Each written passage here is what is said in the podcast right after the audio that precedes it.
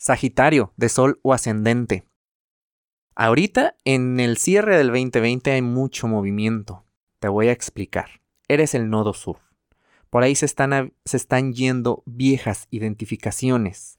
Y este 2020 te hizo hacer conciencia de aquello, de soltar aquella vieja manera de, de hablarte a ti mismo misma, la vieja manera de expresarte, de llevar a cabo tus relaciones.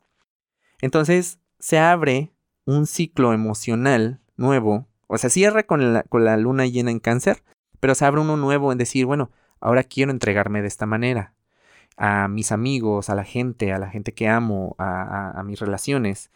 Y, y encuentras una nueva manera más sana de ser, de abrirte, de darte a conocer, de ser vulnerable, de aceptar más tus emociones y dejarlas fluir.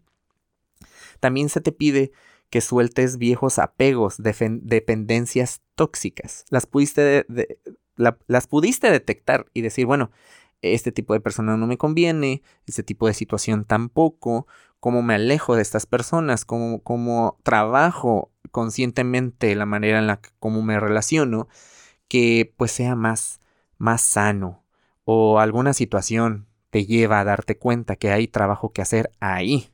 Y si es así, pues hazlo, haz, porque Júpiter, que es tu planeta regente, se, une con, se unió con Saturno en el grado cero de Acuario y necesitas hacer esto porque, porque te, te vas a sentir aprisionado.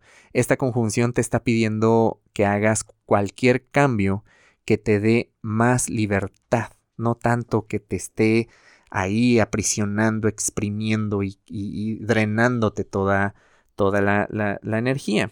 Entonces, liberarte del pasado, también eso te puede ayudar bastante.